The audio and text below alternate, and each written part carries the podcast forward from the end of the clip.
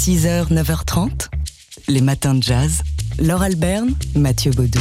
C'est aujourd'hui qu'il débute. Depuis 20 ans, le festival Jazzy Colors nous fait découvrir des jazz venus d'ailleurs dans les instituts culturels étrangers à Paris. Et cette année, ce sont 20 pays qui sont représentés, du Kosovo à Taïwan, un festival parrainé depuis le début hein, par le pianiste Boyan Z, qui ouvre les festivités ce soir d'ailleurs à l'Institut hongrois. Et outre tous ces concerts proposés euh, dans ce festival Jazzy Colors, qui auront lieu au cours du mois à venir, il y a aussi une exposition Visage du jazz de l'inclassable Kelly, euh, photographe.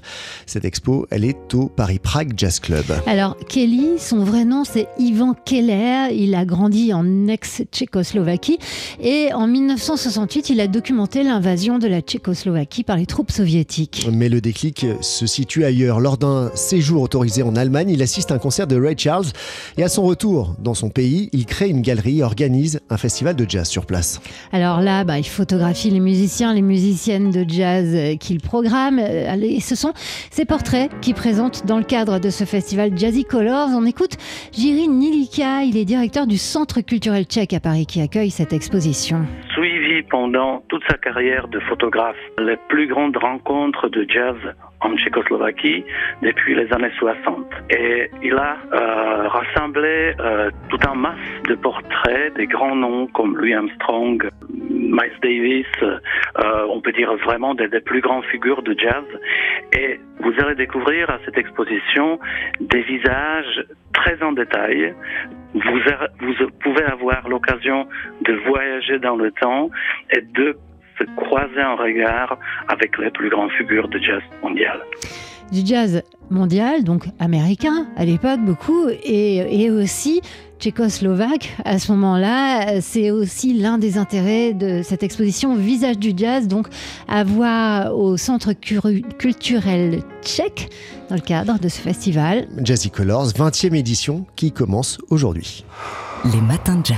Aujourd'hui débute, et ça va durer un mois, la troisième édition du festival Monte le son, qui est un festival pas tout à fait comme les autres. Ouais, parce qu'il se déroule dans les bibliothèques parisiennes, dont la programmation est conçue donc en commun par les bibliothécaires, les bibliothécaires et, les, et les discothécaires de ces, de ces lieux. Festival qui est chaque année euh, dédié à un genre musical en particulier. Et cette année, ça tombe bien, c'est le jazz qui est à l'honneur. Alors bien sûr, on ne pouvait pas laisser passer ça, d'autant que tous les concerts sont en entrée libre. C'est une initiative évidemment, ce festival, pour amener le jazz hors des clubs et des salles de concert pour toucher de nouveaux publics. Stéphanie Messonnier, qui coordonne Monte le son, nous dit pourquoi ce festival n'est pas un festival, donc comme les autres. Peut-être d'abord parce qu'on le propose dans des endroits qui ne sont pas les lieux où on a l'habitude euh, d'écouter du jazz.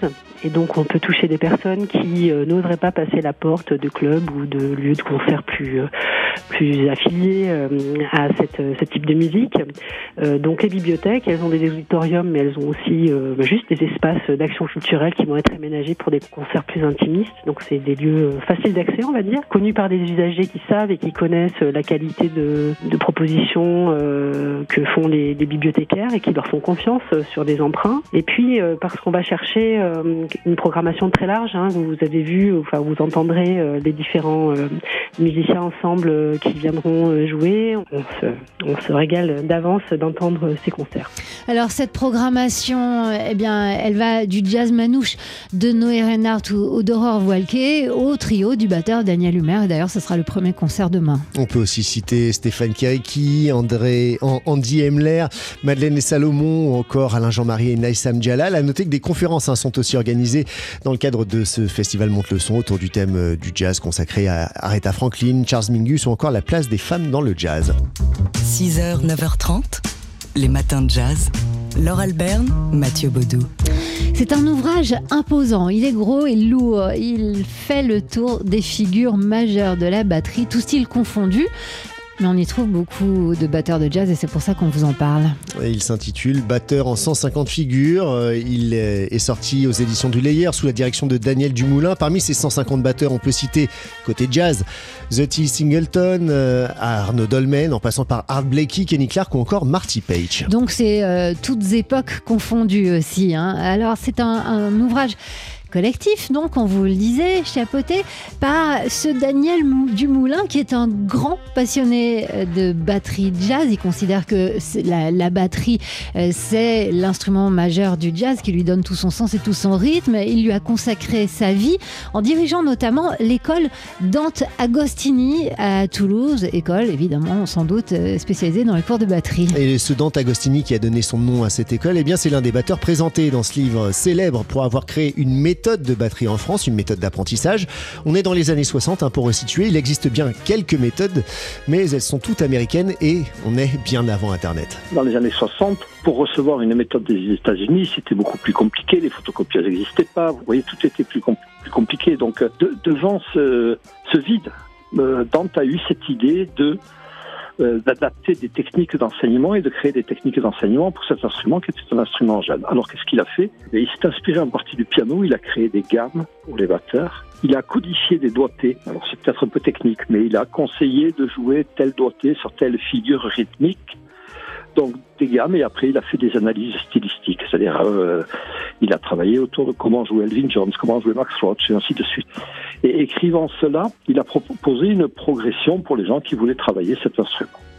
C'est passionnant. Pour écouter Daniel Dumoulin toute la journée, digne successeur de Dante Agostini, donc son maître est de Kenny Clark, euh, qui a dirigé cet ouvrage collectif, Batteur en 150 figures, un ouvrage paru aux éditions du Layer.